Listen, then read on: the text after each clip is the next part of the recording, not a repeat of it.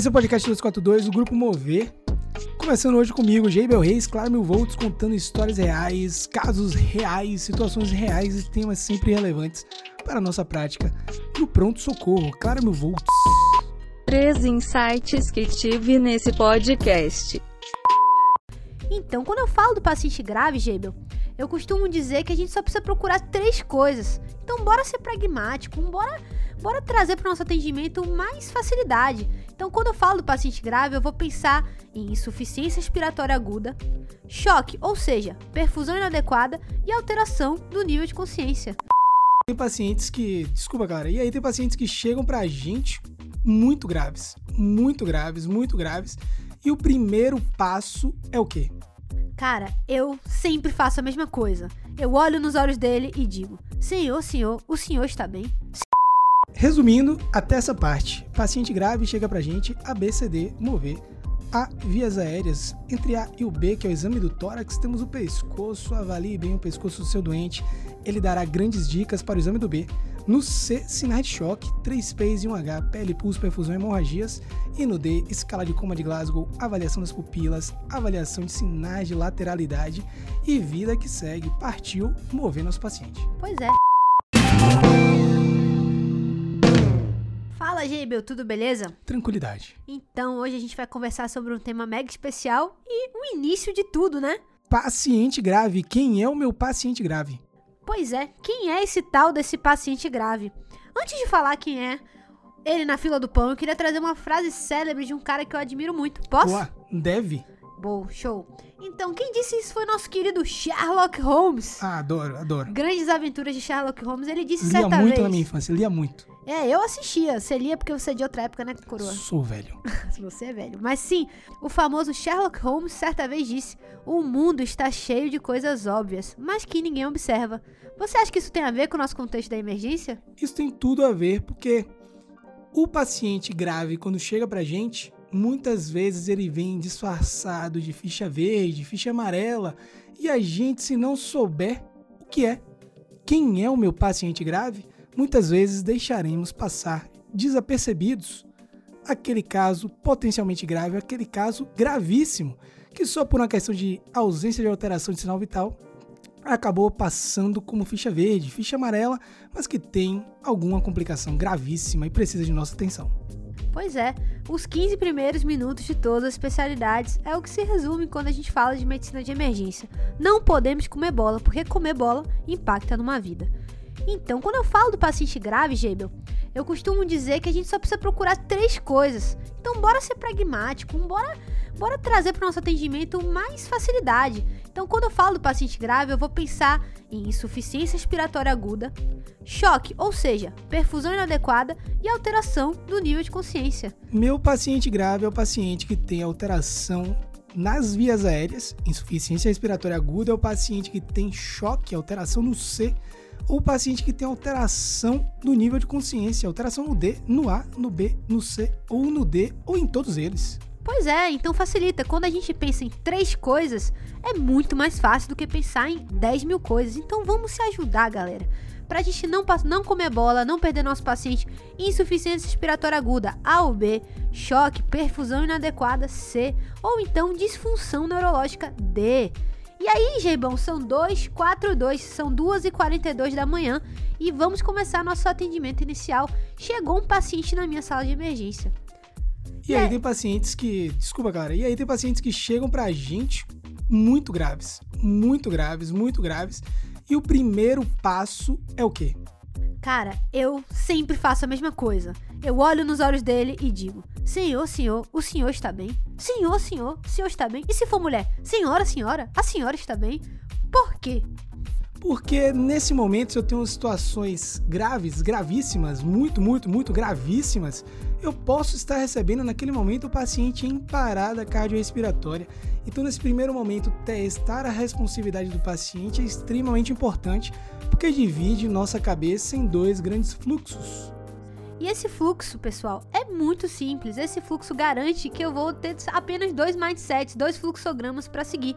Ou o mindset do paciente que está em parada cardiorrespiratória, ou seja, eu vou pedir prontamente ajuda, checar pulso, respiração, Mas isso é papo pra outra hora, né, Gabriel? Outro podcast. Outro podcast. Ou então eu vou para o tema desse podcast. Sim, eu chego, Senhor, Senhor, Senhor está bem.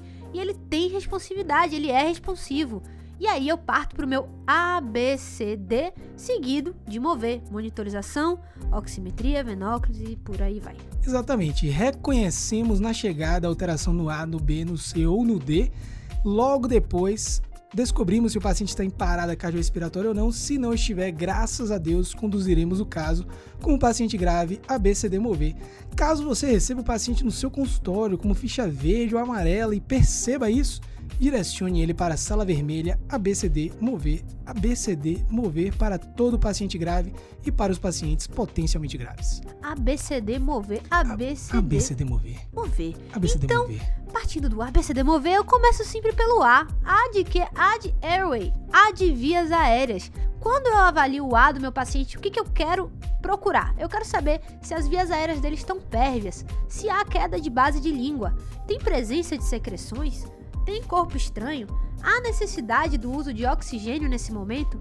Então, para a perviedade das vias aéreas, eu posso fazer as manobras de vias aéreas, o jaw thrust ou chin lift, caso as vias aéreas dele não estejam pérvias, ou posso também recorrer a dispositivos, lembrando sempre da cânula orofaríngea ou Guedel, da cânula nasofaríngea, ou então até mesmo dispositivos de via aérea avançada, né, Geibel? Pois é, eu posso partir para uma via aérea definitiva, um tubo e etc. Exatamente. Lembrando que paciente falou com você vias aéreas pérvias. Falou claramente vias aéreas pérvias. Exato. Eu falo, senhor, senhor, senhor está bem? Ele fala, oi. Bom, eu sei que a via aérea dele tá prévia, não, pérvia, eu não vou precisar fazer nenhuma manobra, nem usar nenhum dispositivo nesse momento. Mas eu vou continuar avaliando. Será que há presença de secreções? Se eu preciso aspirar aquela via aérea? Tem corpo estranho ali? Como é que tá a voz do meu paciente? Tudo isso é importante a gente analisar. Se ele tem aquela voz de batata quente na boca, né? Aquele hot potato voice. Como é isso aí, mulher? Ele é que fala assim, sabe assim? Ou seja, será que tem algum edema? Será que tem um edema nessa via aérea? E também eu vou, vou, vou avaliar se tem necessidade de um uso de oxigênio suplementar para o meu doente. Aí eu posso partir de um catéter nasal, uma máscara não reinalante. Lembrando que aí nosso alvo é entre 90% e 96%, também papo para um outro momento, oxigenoterapia suplementar. Acabamos nosso exame do A, partimos para o B e aqui tem um mnemônico muito legal para a gente aprender que é o BIPAP. No B eu avalio o IPAP, inspeção, palpação, ausculta e percussão, exame do tórax. Muda só um pouquinho porque a percussão é difícil de fazer no departamento de emergência, diferente do ambulatório, que você faz 33, 33. Você disse 33? 33. Cara, expansibilidade, não, esquece isso do ambulatório, parte pra cá. Inspeção, palpação, ausculta, percussão. Nossa percussão alterada só terá valor, nossa percussão potencialmente alterada pela dificuldade de ouvir no departamento de emergência só terá valor se eu tenho ausculta alterada. E olha, esse exame do tórax é definidor, porque aqui eu faço diagnóstico de várias potencialidades, de vários de várias potencialidades, de vários diagnósticos gravíssimos e com resolução relativamente rápida. Aqui com alteração do tipo ausculta bolida, percussão hipertimpânica acompanhada de turgência jugular e desvio de traqueia, eu devo e devo e devo pensar em pneumotórax hipertensivo agir rapidamente. O exame do B é salvador, assim como o exame do A, do B, do C e do D, mas no B resoluções na sala de trauma, na sala de emergência serão muito resolutivas. No B, inspeção, palpação, ausculta, percussão do tórax e daí é um destino, é um mundo de diagnósticos, é um mundo de possibilidades. Boa. Aí eu saio do B e vou pro C. C de quê? C de circulação ou C de choque. E o que, que eu quero avaliar no meu C? Eu vou avaliar muito fácil, pessoal. 3 P's e 1 H. Eu vou avaliar pele, pulso, perfusão e hemorragias. Só clara. Sim, pessoal. Eu preciso de dado vital para saber que meu paciente está chocado, eu preciso gente. de sinal vital? Não. Não, eu não preciso vital. Não, pelo Não, amor de Deus. eu não preciso. O paciente fala pra mim. Então, galera, você não precisa definir choque é, de pressão arterial, você não precisa de nada disso. Você olha pro seu doente, como tá a pele dele, tá fria pegajosa? Como é que tá o pulso? Tá filiforme, tá cheio? E a perfusão? Tempo de enchimento capilar, tá lentificado e tem hemorragias, tem sinais de hemorragias. Caso você suspeite de choque, a gente vai partir para cima. A gente precisa fazer, decidir se a gente vai entrar com cristalóide, com droga vasoativa, se é necessário hemoderivados. E aí a gente vai caracterizar que choque é aquele. Existem uma infinidade de choques, tipos de choques. Isso é papo para outra hora, mas o classicão que a gente nunca esquece, que a gente já aprendeu, hipovolêmico, distributivo, obstrutivo, cardiogênico. Mas existem até outros, né? Existem. E na dúvida, o grande Elias Nobel, um dos grandes autores de terapia intensiva, fala: abre 500, meu filho, abre 500 quentinho no escurinho da UTI não vai fazer mal a ninguém. No escurinho do pronto-socorro, não vai fazer mal a ninguém até a gente descobrir aquela causa, a etiologia. Gente começa tratando com um pouco de volume. Um e pouco de volume. Um pouco um de volume. Pouco. E daí a gente resolve o C, vamos pro D. Vamos pro D, vambora. E no D, graças a Deus, exame neurológico, não temos que avaliar desdiadococinesia, coordenação, não tem que tocar desdiadococinesia, não tem que tocar no meu nariz, tocar na pontinha do seu dedo, nada disso. Graças a Deus, a escala de coma de Glasgow, avaliação das pupilas e avaliar sinal de lateralidade, se aquilo que eu observo do lado direito também ocorre do lado esquerdo, buscando alteração focal é uma mamata esse exame neurológico no pronto-socorro e graças a Deus por isso. Com certeza. Bom, eu acho que no D a gente precisa tomar algumas decisões, né, Geibel? Então, no D a gente consegue voltar, né? Voltar e ver se o paciente, será que ele tem necessidade de uma intubação orotraqueal? Será? Então, uma decisão que, que, que, é tomada no A pode ser tomada também no B, também no C, no, também no D. Então, no D a gente também avalia outras coisas, né? Sinais como intoxicação, hipertensão intracraniana e por aí vai. É. Resumindo, até essa parte, paciente grave chega pra gente, ABCD, mover a vias aéreas. Entre A e o B, que é o exame do tórax, temos o pescoço. Avalie bem o pescoço do seu doente. Ele dará grandes dicas para o exame do B. No C, sinais de choque, 3 P's e 1H, pele, pulso, perfusão e hemorragias. E no D, escala de coma de Glasgow, avaliação das pupilas, avaliação de sinais de lateralidade e vida que segue. Partiu mover nosso paciente. Pois é, aí a gente foi mover nosso paciente. Monitorização, oximetria de pulso, venóclise é muita coisa para falar. Eu acho que a gente podia fazer um podcast de cada coisa dessa, né, gente? Eu acho que detalhando cada coisa, porque se a gente abrir aqui para falar de oximetria de pulso, por exemplo, tem muitas coisas a serem ditas. É, mas basicamente, pessoal, lembrada na monitorização, cardioscopia, lembrar da pressão não invasiva, certo? Não tem muito mistério. E em relação à venóclise, como é que é, Giba? Dois acessos calibrosos, como é que é que funciona isso? Antigamente a gente queria os acessos mais calibrosos do mundo, mas agora a gente já sabe, vamos ter cuidado com o volume, nada mais tranquilizador, nada mais pé no freio do que pegar acessos menos calibrosos. Então a gente quer Gelco 18, 16, não precisa ser aquele 14 de antigamente, aquele protocolo Sem 28, agonia. né, que era 14 de cada lado, enfim. E nesse momento também preferência por acesso periférico.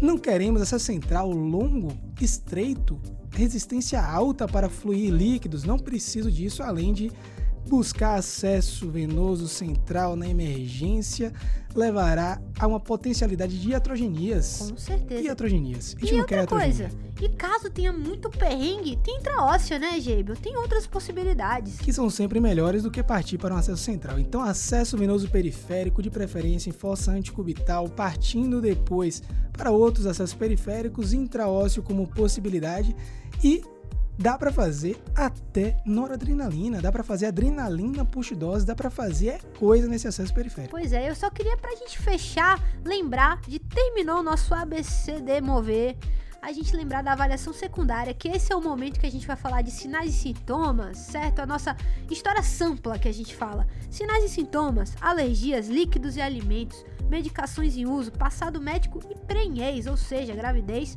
e também um pouco sobre o ambiente. Isso é interessante porque muitas vezes na emergência a gente, na emergência, a gente esquece da necessidade de uma boa história clínica. E o que eu vou falar agora, você vai falar, putz grila, é sério? Mas é, a história clínica sempre é soberana, pessoal. Então a gente precisa avaliar bem a anamnese do nosso doente. Será que eu consigo resumir tudo isso em um minuto? Consegue? Um, dois, três e já! Temos um paciente grave que chega para a gente na sala de emergência. ABCD mover, ABCD mover, vias aéreas, estão pérvias ou não estão? Fala comigo, senhor. Ele não fala, vias aéreas não estão pérvias. Beleza, tem secreção, tem corpo estranho, tem alguma coisa que eu tenho que tirar da frente da via aérea do meu doente. Partiu para o B, BIPAP, exame no tórax, inspeção, palpação, ausculta, percussão. No meio do caminho entre os dois aí tinha um pescoço, tem estado jugular, desvio de traqueia. Meu Deus do céu, me ajuda a avaliar se tem choque obstrutivo na parada. Se não tiver, parte para o C. No C, 3Ps e um H, pele, pulso, perfusão e hemorragias. Uou! E aí, a gente parte para o D, graças a Deus, apenas escala de coma de Glasgow, apenas avaliação da pupila, apenas avaliação de lateralidade. Botamos cinco eletrodos no peito, monitorização cardíaca, bota o manguito no braço.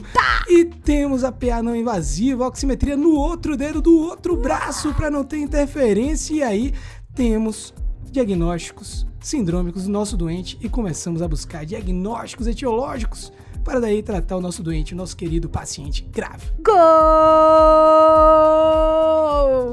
Rapaz, deu um pouquinho mais de um minuto, mas ficou bom demais, galera. Caraca, mandou bem. Ainda bem que no Stories se não cortava, mas no podcast a gente consegue passar de boa.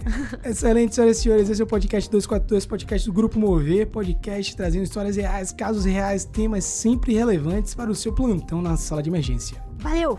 Visite nossas redes sociais, arroba grupomove.r e até a próxima. Até semana que vem.